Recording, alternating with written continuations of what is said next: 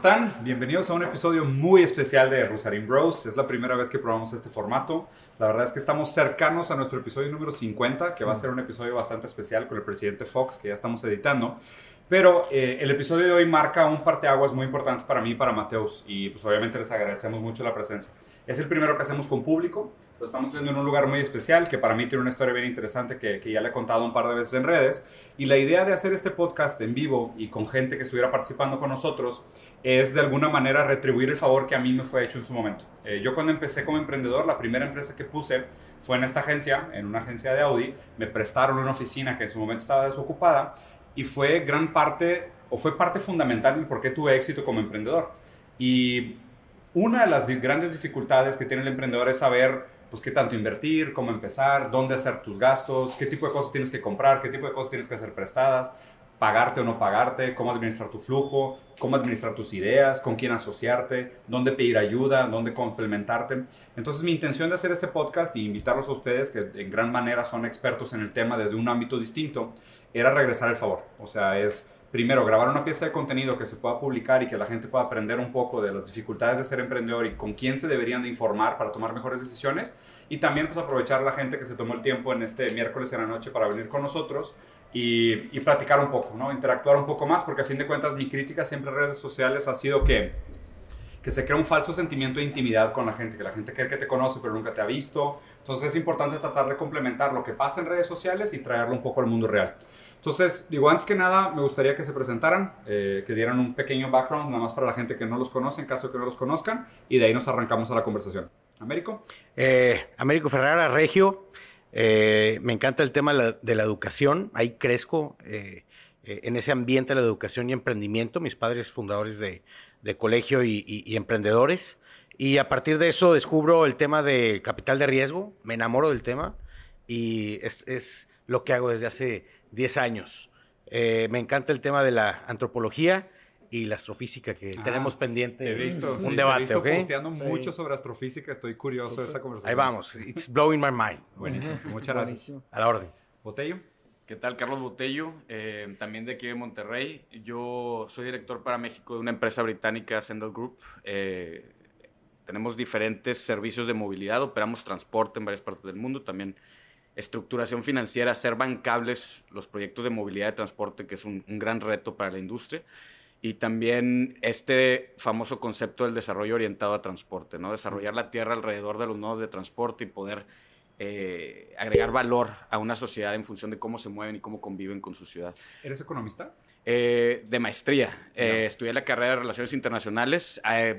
Eh, cabe mencionar que antes de este trabajo fui diplomático para el gobierno británico siete años. Okay. Ahí me tocó entender un poquito más lo que en mi mente juvenil cuando decidí eh, estudiar la carrera de Relaciones Internacionales, yo quería entender el mundo un poquito, creía que entender cómo funcionan los estados, las multilaterales, el Banco Mundial, la ONU, etcétera, funcionaban, los programas socioeconómicos.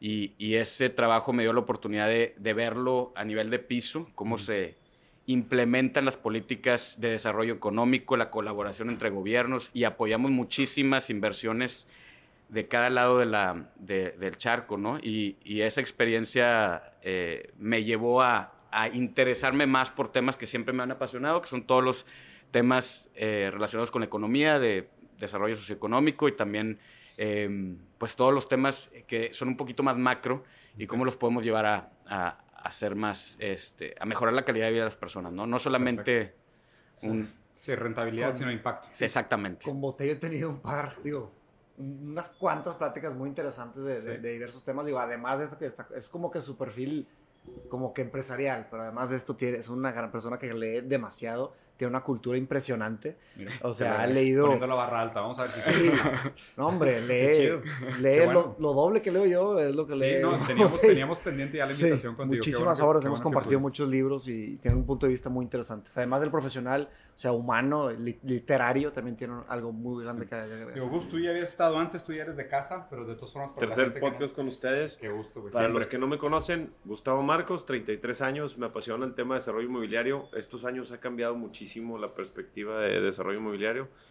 Eh, y me he dedicado, la verdad es que hacer dinero sin dinero. Este, es mucha responsabilidad, mucho compromiso a los inversionistas y hay que meterle mucha pasión, mucho corazón a esto, la verdad. Eh, también dentro de los desarrollos me he dedicado a, obviamente, invertir en, negocios de más riesgo, que son restaurantes y cadenas de restaurantes, como La Panga, como Fidencio Botanero, como Jonan hoy en día, este, y centros de salud y bienestar, que ahí parte mi primer emprendimiento, que es One Gym, y que es el que realmente me ha forjado en la disciplina y en, en todo lo que es Gus hoy, ¿no? Este, y ya, Creo que ese, es Gus. Buenísimo. Digo, yo creo que de nosotros sale, medio sobrando la, presentación, ya que nos conocemos. Digo, brincando al asunto inmediatamente. Eh, la dificultad y el riesgo de ser emprendedor hoy en día. Digo, corrígeme si estoy equivocado, me gustaría escuchar su postura, pero a grandes rasgos me parece que el emprendedorismo en esta época económica en la que estamos viviendo carga con gran parte el riesgo de la economía. Porque el emprendedor es el que asume una idea nueva, un modelo de negocio nuevo, pide préstamos, se asocia, eh, experimenta y si fracasa es el que fracasa de manera grande porque puede perderlo todo. Y muchas veces las grandes empresas, pues si fracasan, pues el gobierno no las deja quebrar, hay inyecciones de capital, hay maneras de deshacerte de bienes, campechanear el dinero, torear la deuda y seguir adelante. ¿no? Entonces, ¿cuál es su perspectiva de esta idea de la, del verdadero riesgo del emprendedor? Ahí va. ¿Quién empieza? Hay orden, dale, dale. Normalmente no hay orden. no, no, no. Eh, Pero ahorita en el tema inmobiliario y en cualquier tema de alto riesgo, pues la gente dice, prefiero tenerlo en el banco en Estados Unidos y mandar el dinero a Estados Unidos.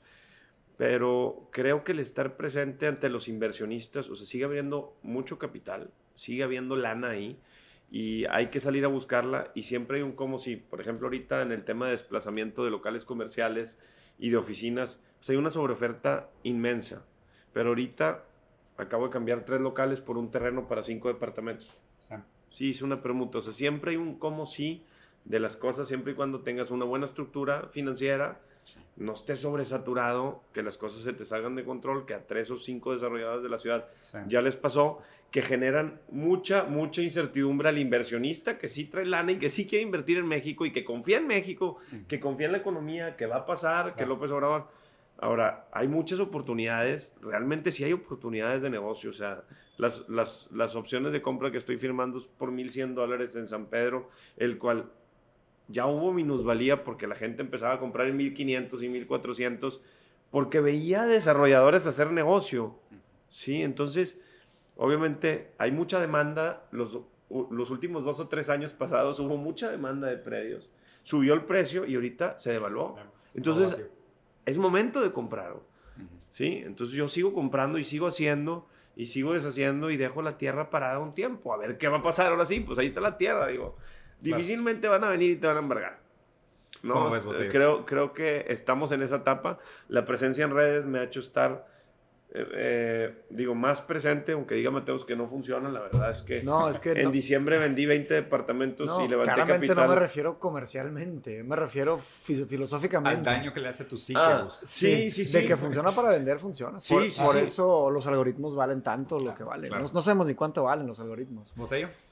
comercialmente funciona. De los emprendedores, a mí lo que... Se me olvidó decir algo. lo único que me da miedo ahorita es realmente la, burocracia y lo que dependemos del gobierno para que salga un permiso, para que salga una mm. SA, para que mm. para realmente poder emprender, o sea, te manipula el gobierno realmente y es bien complicado. Entonces, es lo único que le tengo miedo, ¿no? A los tiempos y formas del gobierno, ¿no? Un régimen de condominio, el costo financiero que tiene un régimen de condominio, si no yo no escritura el departamento no me pagan, entonces creo que ese es más mi miedo que la economía como tal. La verdad siempre hay que ver un como sí, hay que trabajar tres veces más cuando la economía está apaciguada y pues yo creo que a todos les está pasando, ¿no?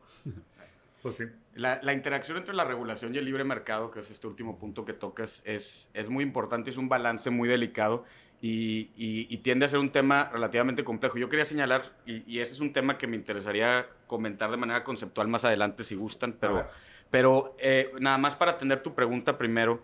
Eh, yo creo que un, un, gran reto para los emprendedores es que no todos ellos, eh, o, al menos casi todos ellos son muy apasionados de lo que están tratando de desarrollar, pero no todos tienen la educación financiera que tienen a lo mejor ustedes. Entonces, para ellos eh, ese puede ser un gran reto, sobre todo en un entorno donde el sector financiero está, no tiene muy atendido, es, es, es un sector subatendido, ¿no? Por y, y, creo que ahí hay, si, estamos reconociendo que el emprendedurismo y que la creación de, de estas cadenas de valor y de, de, este sector de la economía es importante para un desarrollo sano de la economía, para combatir la desigualdad, etcétera. Entonces, tenemos que ver cómo podemos construir herramientas, eh, incluso en el sector financiero o desde el gobierno, que puedan ayudar a potencializar esos esfuerzos. Monterrey Sí. es una de las ciudades con un código genético, un ADN muy emprendedor. ¿Por, Sí. por qué dices Y- potencializar ese esfuerzo y no, y no Me amenazar refiero, el riesgo? pa- bueno, eh, son, pueden ser sinónimos. De hecho, una, No no- necesariamente. uno de los temas que yo quería, por ejemplo, eh, comentar es que hay muchos sectores donde eh, para tratar de hacer, eh, de, de que tengan acceso a productos financieros mucho más nobles, se requiere muchas veces de garantías o de eh, Sí. credit enhancement que, que un emprendedor... O intereses altísimos. La neta, yo, yo sí. veo esas cosas y muy seguido me preguntan, Gus, ¿me conviene pedir dinero? ¿Me conviene eh, hipotecar algo? La verdad es que yo he preferido siempre invitar a un socio y dejar un poquito de dinero sobre la mesa y llevar menos riesgo porque el costo financiero va en el tiempo. No, y las garantías corporativas eh, para un emprendedor pueden ser muy, muy onerosas o no las tienen incluso. Entonces, en esos casos creo que hay esfuerzos que se pueden hacer de, eh, por ejemplo, cosas similares a las líneas de almacenamiento o algunos otros instrumentos que puedan dar credit enhancement, incluso que puedan ser como en muchos otros países, eh, esfuerzos subsidiados por un ente gubernamental que pueden luego venir a soportar. eh, digamos, parte del riesgo, parte del riesgo que el, que el banco no quiere tomar Sí. Y, y ese, ese tipo de esfuerzos creo que pueden ser muy positivos, más allá eh, de a lo mejor los esfuerzos tradicionales que se han hecho de, de ferias y, y Claro. eventos y, y todo esto. Yo creo que instrumentos que, que mitiguen, a lo mejor que den garantías, que den credit enhancement para que el sector financiero sea más agresivo con este sector, eso podría ser yo creo que un, un game changer para, para estar en un entorno más seguro donde explorar tu pasión y tu, tu emprendedurismo, ¿no? Ya. Muy bien. Américo. Eh, Me gustaría, eh, parto mi, mi respuesta para la pregunta concreta en, en dos temas. La primera, aclarar un poco eh, el tema de los conceptos. El, el emprendimiento es diferente al ser empresario. Sí. El, el- el emprendedor parte de un modelo de negocio desconocido, plantea un- una estrategia comercial eh, de una hipótesis y por validar, y va por eh, retornos exponenciales y escalables. ¿no? Claro. Si no estás ahí, eres un empresario o un microempresario. Claro. Entonces, Si se pones una panadería o una tortillería, no eres emprendedor. no, y, eres un microempresario o un medio empresario Estoy o un 100% empresario grandotote. 100% de El emprendimiento parte de eh, retornos escalables, modelos de negocio. sí, tan, tan, scalability. Disrupción. eh, y es el capital de riesgo. ¿no? Por- y, y- y para, ¿Y cómo tiene y cómo conecta el emprendimiento con el tema del desarrollo en México, en LATAM o, Y o países riesgo. emergentes? Sí. Me parece que es la respuesta para salir de, de- de los países emergentes. Los ¿La negocios tradicionales, Para dejar de ser emergentes. Sí, la movilidad social, desde el punto de vista, y lo hemos platicado varias veces, desde el empresariado, no, eh, no, es, no es factible, es muy lenta, Sí. y, y la, la data nos dice que eh, el, em- el- el empresario o el microempresario o los negocios tradicionales, lineales, no escalables, no exponenciales, no, te- no permiten una, una movilidad social. La única forma de que los países emergentes, las clases sociales se apachurren y sean más flats y sean más democráticas, son los crecimientos exponenciales. Entonces, Mm. es importante empujar a los, a los chavos a que busquen negocios exponenciales, a que se arriesguen en función de explorar nuevos modelos, cambiar paradigmas, cambiar las reglas, Claro.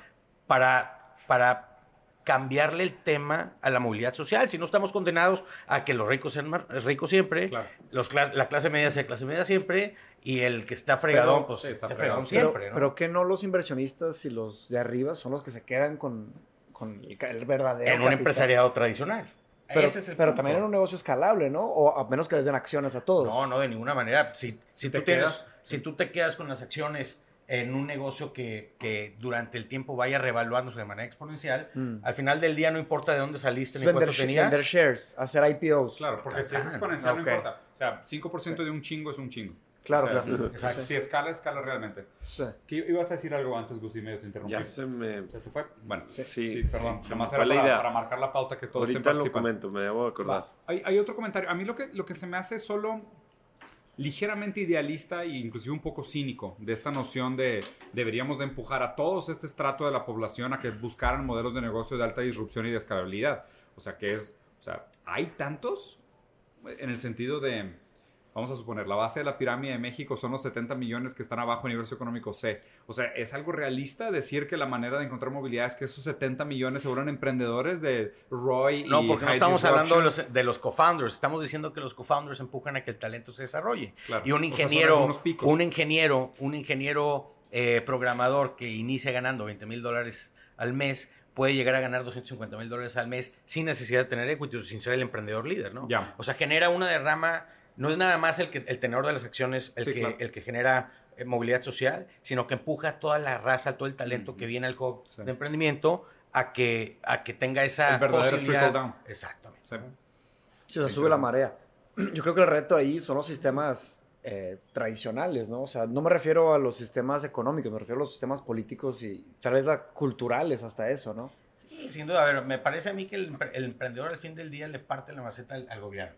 Sí tiene mucho que ver, pero Sí. me parece que es el actor menos importante. Pelea contra él Mm. casi, ¿no? Sí, Sí, sí, pero, la pero se va a dar, o sea, eh, y, y ahora con la ley de emprendimiento que estamos nosotros diciendo es... ¿Cuál es esa ley de emprendimiento? A ver, López Obrador tumba el INADEM, eh, el Bronco no cree en, en el tema de las incubadoras eh, aceleradoras y aquí están cerrando la incubadora de negocios del municipio.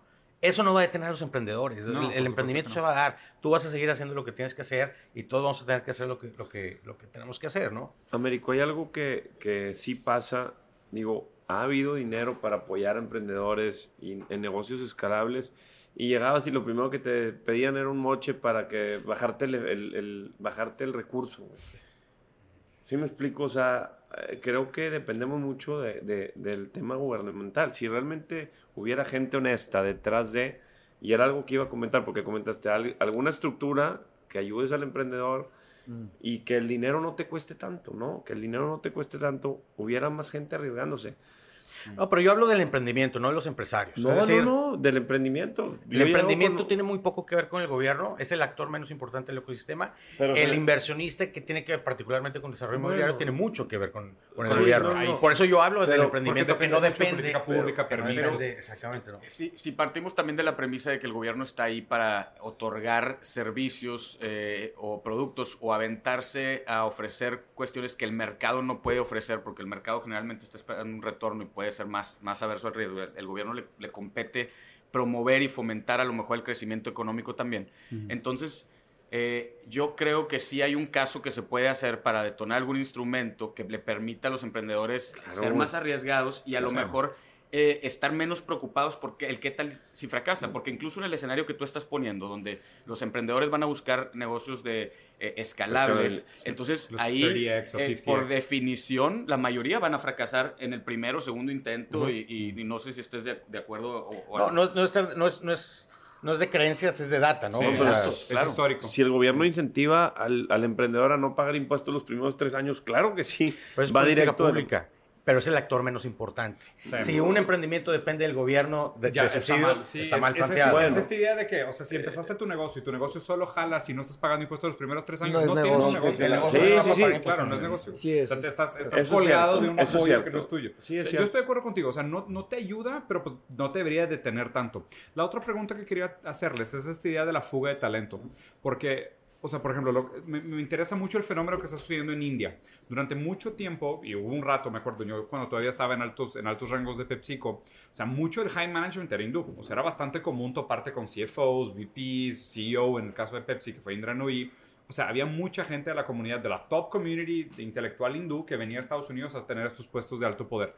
Y ahora, Pues la CEO, ¿no? Esta in- in- ¿cómo se Indra, llama? Indra Nooyi era Indra CEO, ¿no? Era. Pero lo interesante es que ahora eh, hay un movimiento de regreso y muchos de los eh, top score eh, graduados de las escuelas de India se están quedando en India. Y básicamente la premisa es, oye, ¿sabes qué? Pues si yo logro un negocio aquí, pues tengo un billón de consumidores potenciales en lugar de tener que irme a Estados Unidos a pelearme con un mercado de tiburones Sí, para un mercado de está. 300 millones, ¿no? Entonces hay, hay un tema ahí de cómo podemos nosotros crear un ecosistema donde el talento se vea fomentado a quedarse y cómo creamos esta competencia sana para el para que se dé el contexto vengan. de emprendedorismo. Porque, o sea, creo que el, el- a fin de cuentas, o sea, si algo funciona de la premisa del libre mercado, es la idea de la competencia.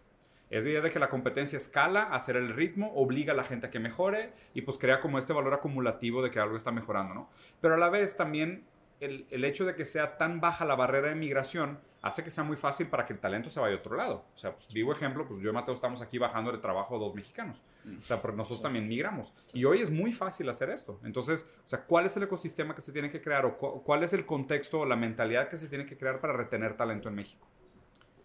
El, el tema del de, lo, de, la oportunidad en los mercados en desarrollo versus un mercado desarrollado. Eh, yo creo que se debe de ver precisamente como es una oportunidad. Un mercado en desarrollo y, y tiene un potencial, eh, para, tienes un potencial para hacer negocio mucho más eh, interesante que el que a lo mejor pudieras tener en un mercado muy maduro. Uh -huh. Sin embargo, en el mercado maduro tienes una certeza jurídica y regulatoria mucho, mucho más, más, robusta. Robusta, sí, exactamente. Claro. Entonces el riesgo tiende a ser más alto en un mercado en desarrollo, pero el reward también tiende, tiende a ser más alto. Yo creo que precisamente es, es, es, este balance, volviendo al, al, punto que comentamos al inicio, entre la regulación y el libre mercado, donde permitas otorgar certeza jurídica, eh, que no vayamos a estar asustados porque un movimiento político, porque un claro. movimiento vaya a desestabilizar una política económica mal planeada, vaya a desestabilizar el entorno.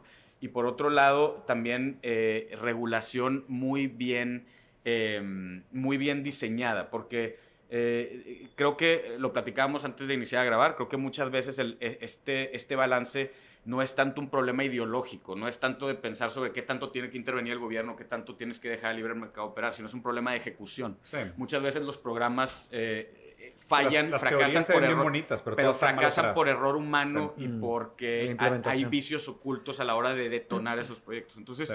ese balance y esa certeza es muy importante, sin duda, pero yo creo que hay un caso muy importante que se puede hacer para tratar de emprender y detonar negocios en un mercado en desarrollo como México, porque es, es hoy en día mucho más atractivo que un mercado que está desde hace años flat, como, o incluso para abajo, como puede ser un mercado europeo, o este, bueno, el, caso de Estados Unidos, que es un mercado tremendamente competido, ¿no? Sí.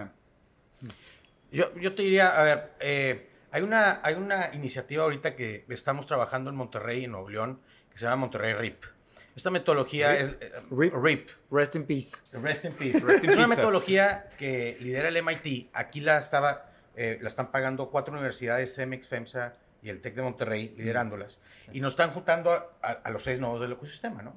Eh, gobierno, ONGs, cámaras, mentores, capital y talento, ¿no? Mm. Y nos están juntando precisamente porque nos están diciendo, a ver, lo, el tema de los ecosistemas se echa a andar no por uno, no por, por un actor, no por, sino por todos los actores, ¿no? Uh -huh. Y y, y, y, es el tema, ¿no? Y no parten de una creencia, de un postulado, de, de parten de la data. ¿Qué ha funcionado en los últimos 80 años uh -huh. en los hubs de emprendimiento exitosos y maduros hoy en día?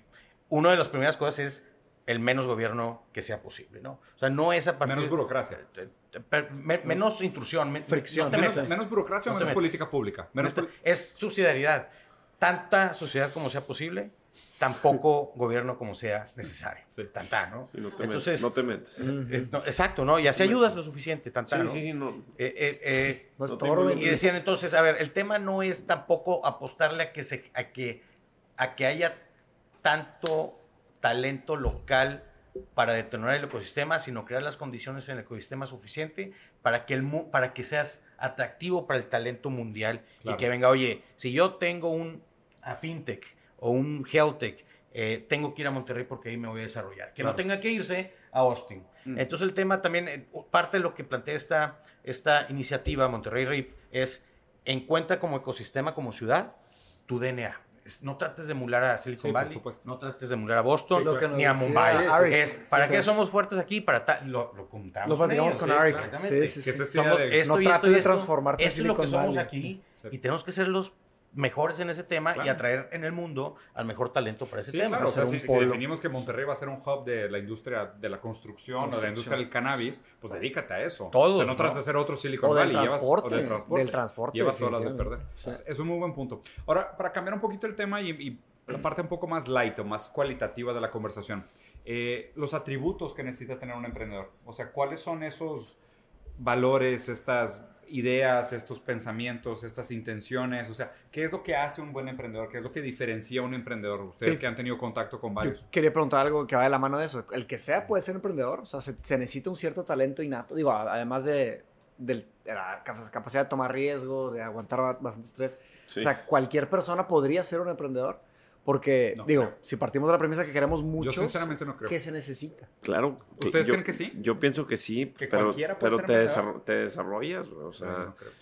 te desarrollas. Sí, tú lo desarrollas realmente. ¿Cómo? Pues con disciplina, con compromiso, sí sufres, la neta. Yo, o sea, ahí de repente que quiero tirar la toalla y, Sí. y me acuerdo de cuál es mi meta y cuál es mi visión y, y sigues en el hustle, ¿no? Realmente con la pasión y con el compromiso que todos los días te levantas y le das. Y haces las cosas bien, haces las cosas por un mejor país, por tu familia, por la gente que te rodea, güey. O sea, ese es, ese es tu motor, ¿no? Yo, Pero yo sí pienso que todos pueden ser emprendedores y fracasar. Emprendedores en el sentido riguroso de la palabra, que es O sea, no no, empresario. necesariamente No, no microempresario, empresario, sí, emprendedor. sí, sí. Emprendedor. Sí, güey. Yo, yo, yo me remito a la data otra vez. Yo diría, si, si no eres capaz de, de monetizar una idea, Mm. pues no pasas de ser un researcher, un científico, un inventor, un chef, un tal y tal. Una rata de laboratorio, les decimos los, los VCs. Si no eres capaz... De sí. Si, monetizar si tus eres, ideas. si eres muy bueno vendiendo, pero estás vendiendo castillos en el aire, Sí. eres un merolico, un encantador de serpientes. Claro. Entonces me parece que el, Que hay el em- el Sí, emprendedor el se da, el, el sí. que aparentemente no nació para emprendedor porque no tiene una idea técnica, una solución técnica viable, o que tenga una solución técnica viable pero no la sé vender y generalmente se piensa como la rata de laboratorio o el encantador de serpientes, se vuelven emprendedores cuando se juntan, cuando se reconocen Mm. y se juntan Nacho y y, Diego. Sí, y ya- se vuelven emprendedores. Desde ese Literal, punto de vista, si cada Yo- quien reconoce sus fortalezas y debilidades ¿Cómo y se se, complementa de manera presenta? correcta, ¿Cómo se llama el que los presenta? el que yo, hace el negocio de la saliva. Oye, y un ten equity stake aquí por presentarlo. Sí. Y Literal te ganaste una comida en el gallo por presentarnos. Es Sí, cuando se vuelven emprendedores, ¿no? Sí. Entonces, no, conseguí de- un trabajo después de siete años.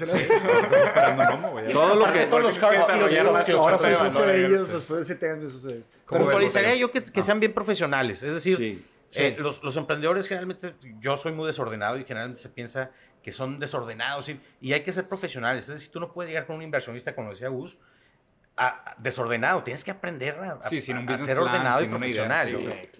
Claro. Eh, desde el punto de vista que, que algo te apasiona, tienes un- un- un- una pasión y eso es muy personal y quieres monetizar esa pasión, desde ese momento quizás ya tienes el, el- el incentivo, el impulso para ser emprendedor.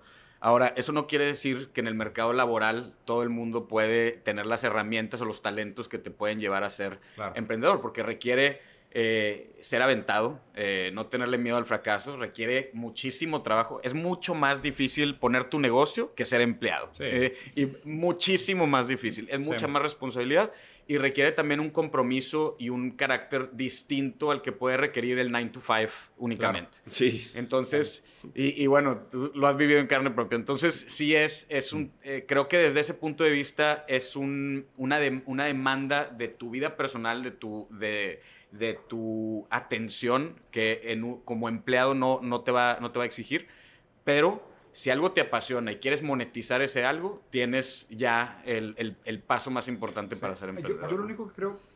No, nada más quería comentar que tampoco está mal ser empleado godín Para y nada. empresario. Sí, es no, decir, para nada. hay gente que nace para ser empresario, Sí. CEO, y hay gente que nace para ser emprendedor. Por supuesto. Y, y Ben Horowitz lo dice en the, The Great Thing About Great Things. Hay peacetime CEOs y wartime CEOs, y Claro. son empresarios, y hay emprendedores que se chingan, la hacen, y ya cuando se me volvió empresa, ya me aburrió esta madre. Claro. Contrata a un CEO, Sí.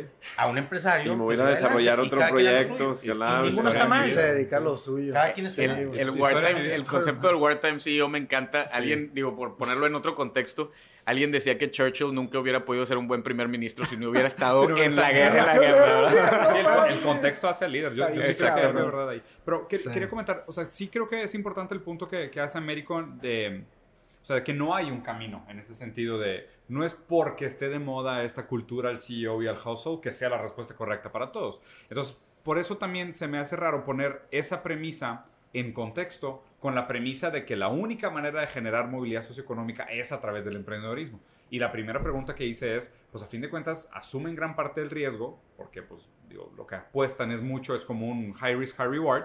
A la vez, no es para todo el mundo, pero a la vez es de las pocas cosas que sustenta el crecimiento de la economía. Porque, o sea, las empresas muchas veces dependen de estas patentes o intellectual property que son de los 30x, que son las empresas que multiplican en 30 veces sus valores. Pero pues, mira, y, voy a usar la metáfora de la industria del entretenimiento. Netflix básicamente va a dejar de hacer contenidos originales de los, de los suyos de riesgo y lo que está haciendo es pres- preséntame contenido, Comprar. pero tiene que ser un contenido validado. ¿Qué es un contenido validado? Un libro, Bestseller, un libro bestseller, sí. un video viral, Piloto ¿sabes? Un publisher, o sea, algo que ya esté validado. Y yo veo eso, esa misma metáfora la veo en el mercado empresarial. O sea, básicamente lo que hacen las grandes empresas es, pues que se jodan los emprendedores, o sea, pélensela, ¿sabes? Háganle como puedan. Ya O sea, lo validaron el producto. ya está eh, validado, ahora sí, ¿cuánto venga, vale sí. tu cosa? Hagamos la oración y te ya le capitalizamos. las- Pero capitalizamos Y lo versus data. lo o sea, escalan. amenizan el riesgo. o sea, hay un riesgo de capital todavía, pero ya es un riesgo mucho más, Mucho mucho más mesurado. Entonces, en ese sentido, y obviamente, a ver, no es lo, o sea, y la gente, tipo, fríamente lo dices, pues a ver, la empresa está arriesgando 10 millones de dólares por un modelo de negocio que creen que puede escalar. Y el chavo a lo mejor se arriesgó un millón de dólares para echarle a andar la empresa los primeros 5 años. Sí, pero para un individuo, un millón de dólares comparado con una empresa 10 millones de dólares es abismal la diferencia. Claro. El daño que hace endeudarte por un millón de dólares puede acabar tu vida, la de tu familia, la de tus hijos. Claro. Y los 10 millones de dólares le dice al banco, oye, Juan, te pago el siguiente mes, güey. ¿Sabes? Claro. Y tan tan. O sea, yo por eso creo que, o sea, en, en números absolutos y cuando haces de- hablas de data, sí parecería ser que el modelo, pues funciona y es noble en el sentido porque, ¿por qué? Porque el dinero es el gran igualador. O sea, porque nosotros hablamos de esta cantidad, de esta cantidad cuantitativa que es finita y es bien fácil comparar las cosas. Dices, una deuda de un millón contra una inversión de 10 millones, creciste tenfold.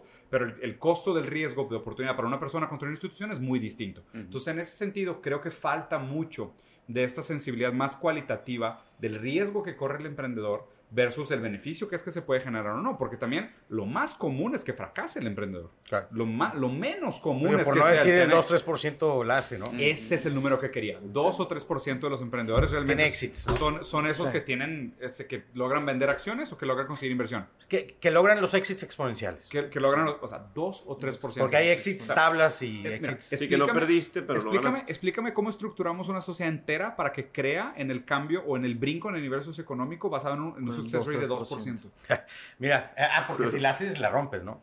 Mira, no, Si ahí te va, ahí te va. A ver, una, una empresa como Vitro, Sí. que tiene 120 años, ¿cuántos millonarios ha generado aparte de la familia? Cero. En 120 años, 5 mil No, millones de dólares sí, vale. No, sí. no, No, claro No, que no, no, millones de millonarios, pesos. Yo conozco No, no, no, no, millonarios no. aparte De empleados de Vitro. está Sí, diciendo. de empleados. empleados, yo, claro Claro, claro, Claro que sí, güey. Empleados, empleados. No puedo decir nombres. Todo pero lo que yo sí. también, sí. ¿Pero millonarios en dólares o en pesos? No, no, bueno, no, sé, no sé qué digan millonarios, ¿no? Un millonario es una gente que tiene 5 millones de pesos en su cuenta. entonces déjame, aclaro el tema. Porque conceptualmente de lo que estamos hablando ver, no, es de, no es de un Mil de millones, pesos. mil millones. Estamos hablando igual que la familia dueña de Ah, no, nadie. No, Obviamente Ángel, nadie. cero, ¿ok? Ah, nadie, ok. nadie, nadie. Una, una empresa No, varios que que sí. se acaba de ver en, ahorita en, en Austin, que se llama Ojo, acaba de, el, el em- el emprendedor, que tiene 42 años, eh, acaba de valuar su compañía, tiene 5 años en 5 mil millones de dólares. A su vez, todos los equity holders, que, que son como 250 programadores, ya pasaron el threshold de 5 millones de dólares por el equity que tiene. ¿no? Perfecto. Entonces, en 5 años, un emprendimiento de ese tamaño eh, generó eh, mucha riqueza versus un, eh, eh, una, Una- una empresa un tradicional imperio, que, solamente, que solamente se Benefició hicieron al pico más ricos, más ricos, más ricos. Perfecto. Sí, Que es el ¿no? empresario versus el Entonces, yo te emprendedor. diría, Ya. ¿vale la pena el 2 o 3%? Totalmente. Porque el otro no tiene respuesta.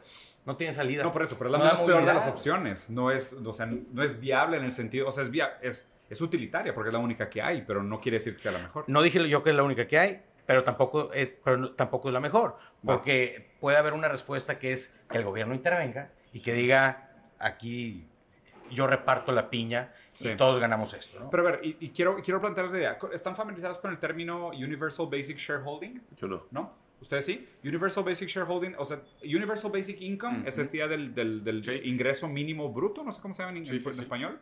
Ingreso Baby, mínimo universal. ¿no? No sé. O sea, Universal. ingreso- un Sí, ingreso mínimo universal, universal. que es la idea de, tipo, el gobierno te asigna un valor Sí. que tú vas a recibir de manera anual que cubre tus gastos básicos. ¿ok? Ok. Esta fue una primera idea que es muy antigua, fue planteada hace mucho tiempo, y la evolución de esta idea se llama Universal Basic Shareholding. ¿ok?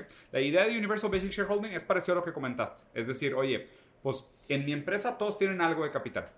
Y, y no es muy distinto a lo que pasa en muchas empresas de hoy, que te dicen, oye, pues te doy un punto 1% de Facebook, porque pues llevas tantos años aquí, pues te pertenece parte de la empresa. Simbólico, casi. Sim- casi simbólico. Pero a lo que se refiere a Universal Basic Shareholding es una antítesis contra el problema que inevitablemente se nos va a presentar por la automatización y la capacidad productiva que va a tener muy poca gente con mucha capacidad productiva. Entonces, es, es como decir, la persona que inventa el algoritmo de, de inteligencia artificial de YouTube, pues ese algoritmo a lo mejor va a generar 200 trillones de dólares de profit durante su vida útil pero no necesariamente requiere operación, no genera trickle down y, y le pertenece a una sola persona.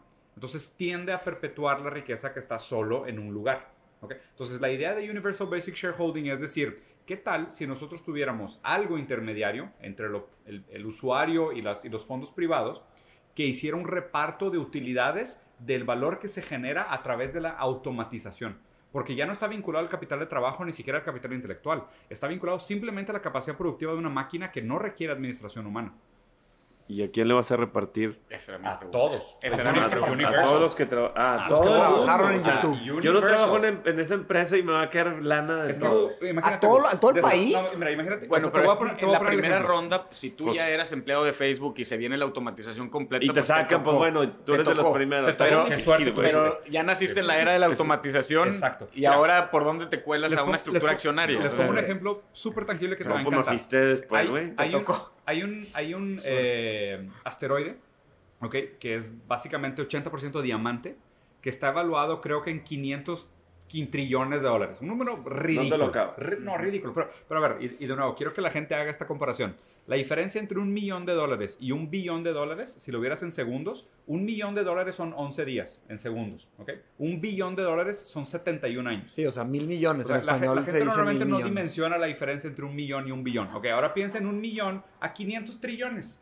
Ok, eso es lo que vale un asteroide que está cerca de la Tierra. Y de hecho, hay gente en Rusia que ya están considerando que implicaría, Bajarlo. güey, va a ser Un pedacito, Güey, un pedacito. Pegarle, pegarle un madrazo a ver Sí, si sale sí, una sí. chispita, güey, lo que sea. O sea, ¿qué pasa? ¿Qué Sí pasa existe, si... güey.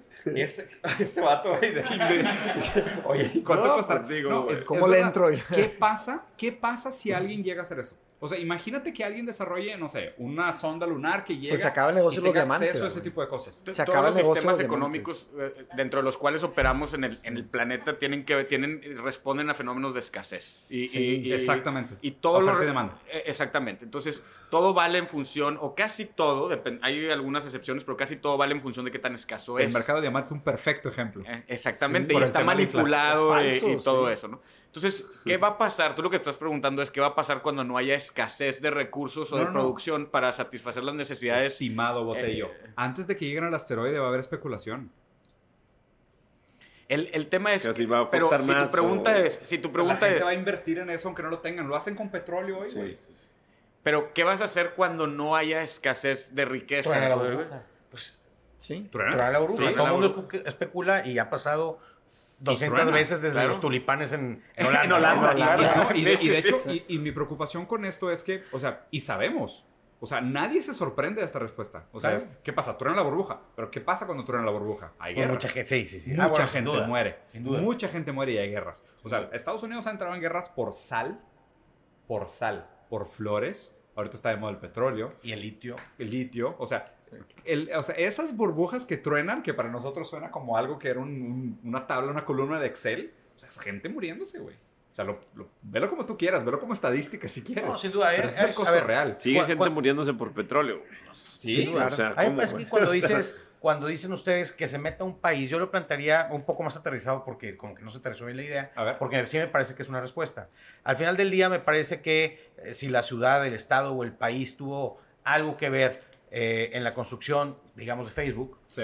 eh, podría, podría ser una respuesta bastante interesante decir, oye, de cualquier startup que jale de aquí, de esta ciudad o de este, de este, digamos, de California, Claro. todo lo que se genera en California en función de exits o royalties o tal Sí. y tal, el 10% es del Estado y de la Es gente. y tiene que estar tallado. Ya lo hemos platicado, pero eh, solamente lo quería aterrizar No, porque está como que no se aterrizó y no Sí, se entendió muy bien. Que es la idea de Universal Basic Shareholding, que pudiera ser el principio regional. Pero- o sea, no necesariamente tiene que ser tan universal. Sí, porque al final del día, un güey que trabaja en McDonald's y que paga su pequeño ah, Aportación. aportación, eh, al final del día, esos impuestos se traducen para la Universidad de Berkeley o de Stanford en mejores realidades, mejor. Y, y el emprendimiento es todo, y todos Sí. pagan impuestos, y todos deben de tener acceso Bueno, no a- todos a, ese impuestos. tema, ¿no? Bueno, los que pagan impuestos, supposedly. Sí, nosotros, nosotros los mortales pagamos impuestos. A las mieles de- de- Sí. del éxito del, del ecosistema, ¿no? No, ¿Qué de- opinas? definitivamente ya hay, pero hay un, un punto ahí que, que resulta de lo que estabas comentando que se me hace también muy, muy valioso eh, señalar. Y, y tú lo comentabas, ¿no? El- la fiscalización o la, la socialización de, los, de las utilidades de esa empresa no puede ser tan onerosa que vaya a ser un, un deterrent un- un- al detrimento Sí. del impulso eh, empresarial o emprendedor de quien de las mentes que están creando o de, de los de, de las personalidades que están creando estos nuevos modelos de negocio o estas nuevas herramientas, nuevas tecnologías, etcétera, etcétera. Entonces, no puedes eh, socializar tanto el- el- las utilidades o, o el, el- lo, lo- Que ya no sea atractivo. que ya no sea atractivo ¿no? seguir Sí. siendo emprendedor. O sea, porque luego, por ejemplo, a, mí, hay, a mí ese argumento se me hace hay- Está- es que, ¿sabes qué? Que no, es, no está claro que sí.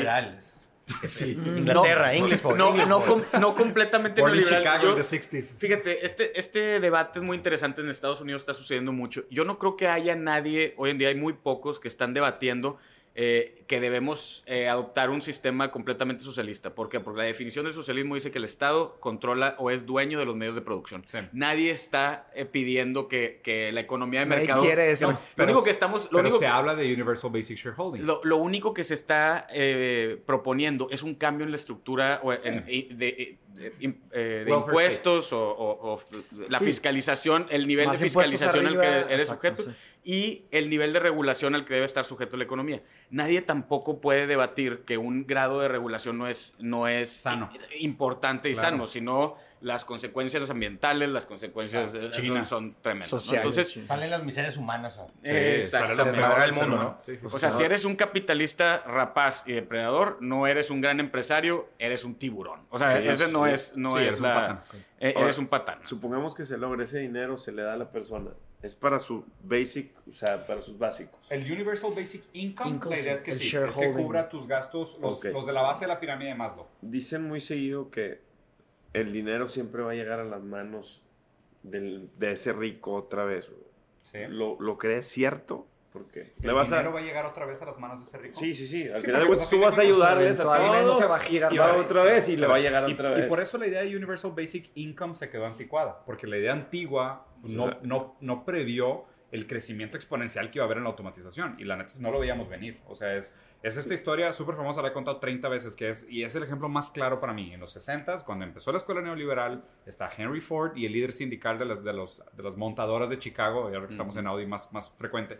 Está Henry Ford caminando dentro de la planta, enseñándole al líder sindical los brazos mecánicos que cargan los motores, y le dice que, oye, ¿cómo le vas a hacer para cobrar la cuota sindical a los robots? güey?" Y el, y el líder sindical dice, pues no sé, pero ¿cómo les vas a hacer tú para venderles carros? Güey?" Y, y esa es la premisa. Entonces, o sea, creo que ahí ya habían intenciones de decir, pues mira, necesitamos que la gente necesita, siga teniendo poder adquisitivo, porque el poder adquisitivo es lo básico para que fluya la economía. O sea, tiene que haber oferta y demanda. De lo primero, si la gente no puede comprar nada, pues no hay nada. Los tengo que mantener como esclavos, casi creo. Hay, hay un, nada más un comentario rápido ahí. eh, hubo un experimento en una parte de Estados Unidos donde eh, subieron el, el- el salario mínimo Sí, me sé esa historia. y se, muchos economistas neoliberales anticipaban que iba a haber inflación y que iba a haber... No. Al contrario, él fomentó la demanda, y 30%. incrementó el consumo y subió el tamaño y creció el tamaño del pastel, lo y, cual y creció la economía, creció el número de gente que trabajaba. había la más gente dinero, trabajaba pues, más, había más dinero Pero es que circulando, ¿no? Pero Claro. es que está bien interesante. Eso, eso, eso específicamente, yo leí todo ese caso. Creo que hay ocho ciudades en el mundo que han implementado la idea de Universal Basic Income. Todas ellas tuvieron resultados exitosos, todas. Y resultados altamente exitosos. Específicamente tiene que ver con algo que se llama la mentalidad de escasez, que es el ser humano toma decisiones bien idiotas cuando está desesperado. Es básicamente eso. O sea, no es, no es, no eres, no, no eres pobre porque estás estúpido. Estás estúpido porque eres pobre. Es muy diferente.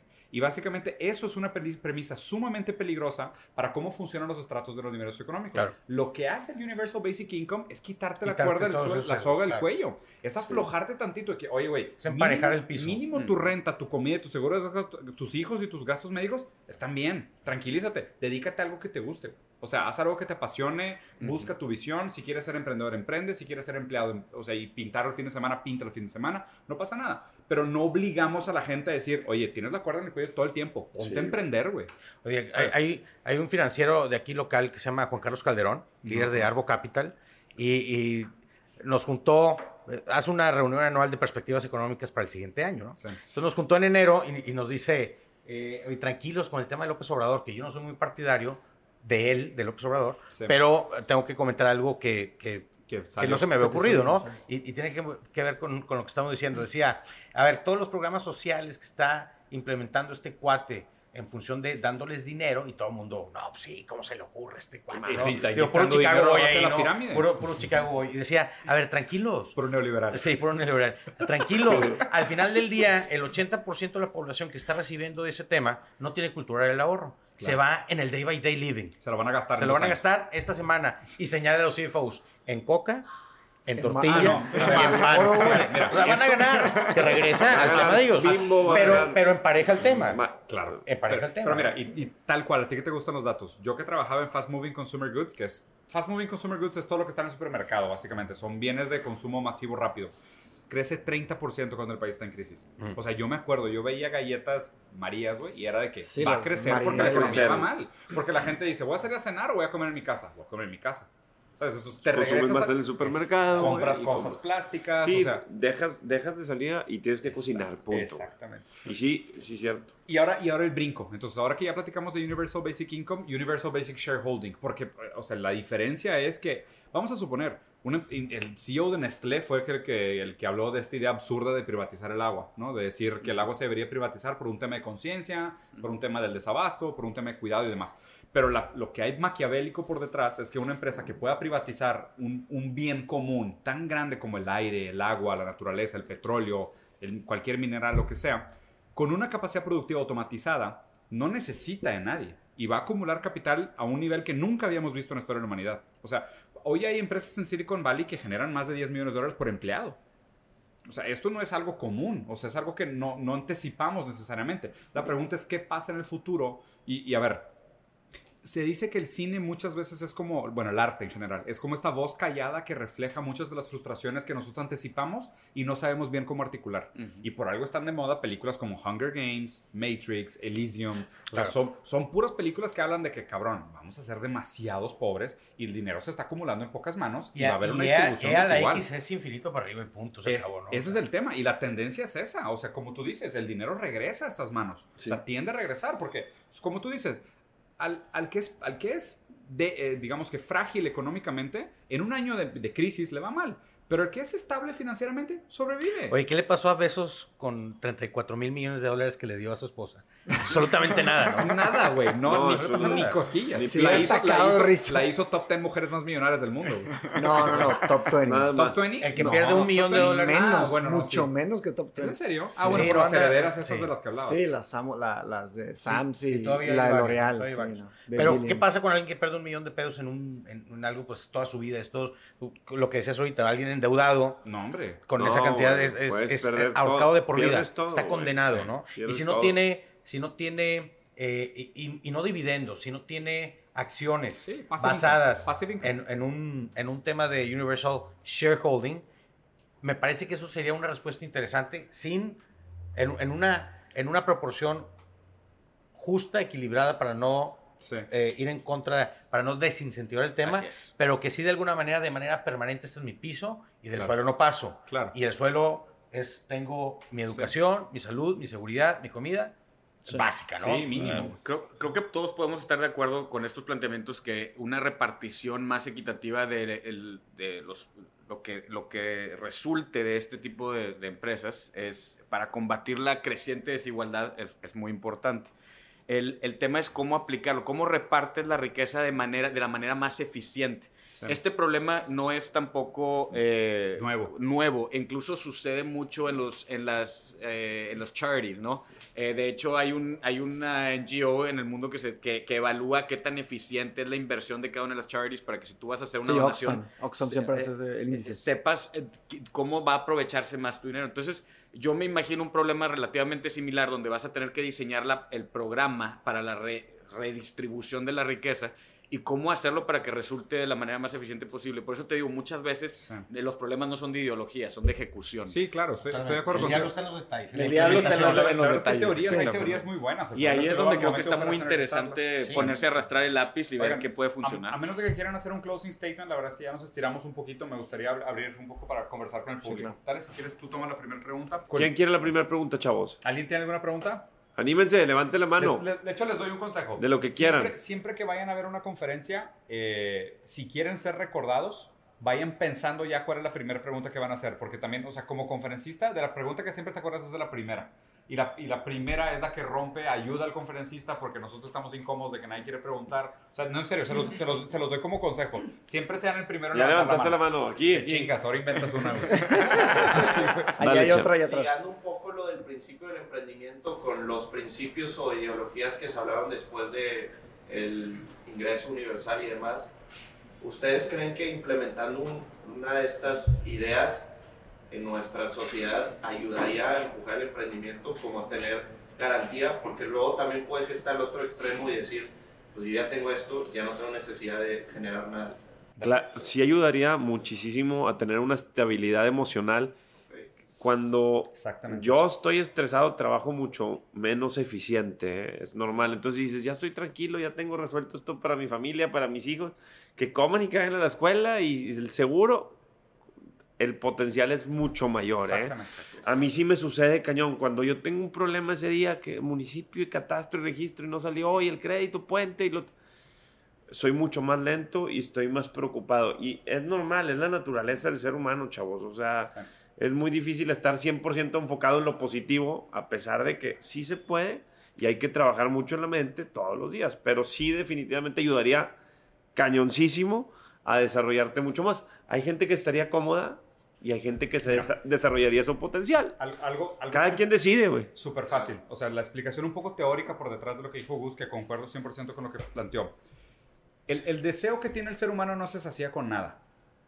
Ok, Esa, esa es la premisa básica. Entonces, si yo te digo, oye, pues ten mil dólares, vas a decir, ah, ok, ya, déjame, me voy al bosque y me acabo los mil dólares y tan, tan. No. O sea, lo que pasa y lo que pasó en los experimentos que hicieron diferentes ciudades del mundo con este idea del ingreso mínimo es que la gente decía, oye, pues, pues ya tengo casa, ya tengo comida, ahora quiero un carro. ¿Sabes de qué? Oye, ya tengo un carro. Oye, pues ahora me quiero ir de vacaciones. O un penthouse. Eh, ahora quiero un penthouse. Y, y obviamente la O una ambición. casa con o sea, alberca. en, en psicoanálisis dice que el deseo es como una mariposa. O sea, se posa aquí y tú crees que quieres esto y la mariposa va y se para en otro lugar y ahora quieres otra cosa. Porque la idea, la idea del ser humano es que es constantemente deseante. Entonces, la premisa es: ¿en qué momento dijimos la gente deja de trabajar porque los dejamos de incentivar?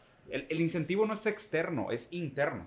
En ese momento que tú logras entender la importancia del incentivo interno, pero no como algo que tienes que alimentar, que es que ah, tengo que estar constantemente motivado. No, es algo fundamental. O sea, la gente que se suicida es porque deja de desear. Es porque o se siente tienes abismada, todo. o sea, Tienes todo. O, o porque no, o porque no te sientes capaz de de conseguir nada más. Te falta el, te falta el deseo, deseo. de vivir. El deseo de vivir es lo que se va. Entonces, la gente tiene este deseo de vivir. Entonces, tú das un ingreso básico, la gente tiene sus necesidades básicas cubiertas, pero va a seguir deseando más.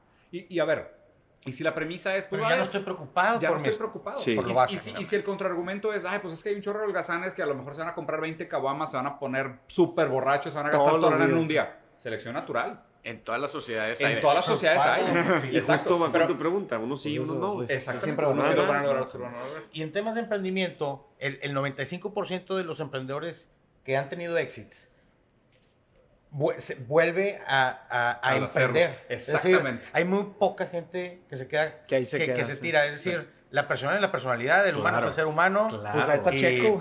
Claro. No, Mira, no yo- termina yo de, de ser exitoso Sí. y me endeudo otra vez O y todo y sí. vendo la casa. Yo Aunque- acabo de firmar mi cuarta empresa. güey. Aunque tengan resuelto todo, es la necesidad Sí, de, de de- de- de él, ¿no? De, de sus metas y de lo que quiere lograr, de su visión. ¿Alguna otra pregunta? A ver, la matado ahí atrás primero. Dale. Este, ¿Qué tal? ¿Cómo están? Eh, tenía una duda, o más bien una pregunta relacionada al tema de la burocracia. Por ahí Andrés Oppenheimer, en Crear Morir, menciona lo del ecosistema emprendedor y también lo de los pasos burocráticos eh, que, que existen en distintos países para lograr emprender. Sí. Menciona los países latinoamericanos como Argentina, que están bien jodidos Sí. 13 pasos, como Estados Sí, Unidos, sí. Que, que es, que es donde pues, están estos ecosistemas como Silicon Valley, que, que hay muchísimas patentes y muchísimo emprendimiento. Claro. Y, y estamos como mexicanos, ¿no? que últimamente hemos mejorado un poco con los, los nuevos regímenes fiscales, pero vaya, quisiera escuchar su opinión. ¿Cuál es, este, está la parte de personalidad, está la parte del ecosistema, está la parte de la burocracia? ¿Cuál Sí. es el que realmente nos está deteniendo para, para emprender? Ahí te va, yo, yo te puedo decir de primera mano porque yo he tenido empresas y he abierto empresas personalmente la parte burocrática en tres continentes. O sea, la misma empresa en Ibrance me tocó abrirla en San Paulo, en París y en Singapur, ¿ok? Y parece madreada. En Brasil me tardé tres meses para que me dieran mi número del RFC haz de cuenta para poder facturar. O sea, para tener dinero en mi cuenta de banco. Tres meses. Y moches y 20 En idas Brasil, en Brasil. Tres meses, ¿ok? En madre. París me tardé 30 días. Entonces, Sin fue moches. un poco más streamline, sin moches. Super clean, 30 días. En Singapur, el mismo día recibí dinero en mi cuenta de banco. El mismo día, ¿ok? Pero hay otros caches. O sea, todos tienen, tienen contextos distintos. Haz de cuenta que como que parece que el sistema se adapta a la burocracia y a la ineficiencia y se vuelve un callo, se vuelve una muleta. O sea, ¿sabes? La gente que usa muleta toda la vida acaba caminando deforme. Así siento que son las economías informales. O sea, es construyes capas de parchecitos y arreglos en lugar de irte al meollo del problema, vas como construyendo puros parches y acabas deforme. Entonces, claro, el tema del IVA, Y o sea, ¿quieres, quieres con factura, te sale más caro. Si no, te sale más barato. Sí. Nadie O sea, en quiere- efectivo, nadie cachete, pide- cachete. Yo, Sí, yo te nadie respondería en dos sentidos. En primera es, si el gobierno insiste en, en no incentivar el tema del emprendimiento, el que se queda jodido es el país. Claro. El emprendedor Exactamente. sale adelante ahí o se, o se va a otro país, Sí. en donde sí esté a favor, ¿no? Y por la otra, eh, te diría que eh, nosotros en Life is Too Short hemos invertido en 10 años en 80 proyectos, hoy estamos en 39. Me parece a mí, y dada la data que hemos recogido de CB Insights, eh, el, el- el factor fundamental es el binomio eh, talento, o sea, que, que haya ideas chingonas y que haya gasolina, capital. Mm. Eh, Y, y el capital no quiere decir family offices y empresarios. Claro. Quiere decir 500 mil inversionistas con un millón de pesos o 10 inversionistas con mil millones de dólares. Pero, pero dispuestos a, a, a, es el binomio talento, Capital. acceso a capital para ese emprendimiento. Me parece que es el, el tema clave para echar a andar un ecosistema. Aquí tienen un inversionista por si traen un emprendimiento. No, no, que de hecho... Y ahí está. Yo estoy saturado, güey. No, no, de hecho, de hecho, en algún momento me gustaría que hiciéramos como un Shark Tank. O sea, no necesariamente para levantar capital, pero sí para pichar ideas y Claro. escuchar ideas y darles feedback a las ideas. Creo que sería muy Pues a valioso. Américo le pasa todos los ¿Alguien. ¿Alguien más? ¿Una pregunta? Sí, sí. Si tú estudias otra carrera que no tiene nada que ver con negocios, o sea, y ya quieres dejar de ser un Red Lab, ¿qué nos recomendarías para poder empezar a esa idea que tenerla de la nube a plasmarla? O sea, en mi caso en particular, yo no estudio una carrera de negocios, yo estudio una carrera de medicina, la estoy estudiando todavía. Entonces sí batallé un poco, sí leo de Model Business Generation, propuesta de valor, Lean Startup, leo entre varios libros de negocios o de emprendimiento. O sea, ¿cómo ustedes cómo empezaron y qué nos recomiendan a los que estamos empezando apenas a cómo aterrizar la idea? Pues Botello hizo exactamente. Yo- ver, ¿Cómo yo- fue tu cambio? Eh, mira, la verdad es que lo único que puedes hacer es aventarte. Este, eh, ese es, No hay un cómo. No, no hay. Y, y nunca vas a dejar de aprender, ¿no? Pero, pero sí, definitivamente eh, hay un proceso de, de educación en, en cuestiones básicas de negocios, contables, financieras, etcétera, que vale la pena. Siempre haz tu tarea, siempre haz tu due diligence, etcétera. Pero yo creo que lo primero que tienes que pensar es el valor agregado que estás poniendo. Tienes que estar convencido de que estás agregando valor a, a la economía, que estás resolviendo un problema, que estás... Y, y entonces de ahí, mira, la verdad, eh, el, el constituir una SA, una SAP, y aprender de cuestiones contables básicas, no es... No En es 10 minutos, tampoco en 10 rocket minutos te lo o sea, y aparte, o sea, verlo así, si ya tienes otra carrera que no necesariamente es la, la que vas a utilizar para tu profesión, si quieres verlo así, o sea, eso debería ser tu diferencial de mercado, o sea, eso debería ser tu added value, porque creo que más que nada, mucha de la gran incrementalidad que hay para el futuro del, del mercado viene de la creatividad multidisciplinaria. ¿Sabes? O sea, es como, pudiera ser el mayor especialista en oncología para un tipo de cáncer, whatever, y te especializas toda tu vida y vas a trabajar en eso. Pero a lo mejor vas a ser el güey que va a mover el límite del conocimiento humano en un campo, pero no necesariamente es lo más rentable. ¿Ok? A lo mejor te trae mucho más felicidad y accomplishment en la vida, pero no necesariamente es lo más rentable. Por otro lado, a lo mejor la historia esta del, del- del comediante, si quieres ahorita la cuentas, lo complementas de que estudiaste medicina, pero ahora vas a aventar una maestría en finanzas y luego vas a hacer un tema de, no sé, e-commerce y vas a encontrar un punto intermedio entre las tres disciplinas, vas a ser el mejor en esas tres disciplinas, aunque no seas el mejor del mundo en ninguna de ellas. ¿Me explico? Sí, es- esa historia es del, el del cómic de Dilbert. No sé si conocen Dilbert. Es de que un perrito tipo X se hizo súper famoso. Básicamente, el, creador de Dilbert, él dijo de que, bueno, yo puedo ser o el top 1% en un campo y hacer, y hacer algo grande, o puedo ser el top 10% en, en tres campos. Entonces él dijo de que, de que yo soy chistoso, pero no, no soy el más chistoso de todos. Lo de que yo sé dibujar, pero no soy el mejor para dibujar. Y sé de empresas, pero no sé tanto de empresas. Entonces hizo un cómic sobre empresas y él lo dibujó. Y hizo un imperio que vale millones de Sí. dólares. O sea, y te pongo mi ejemplo personal. La empresa que puse aquí en el segundo piso es la más grande y única agencia de ¿Es aquí? diseño de Aquí está. comida.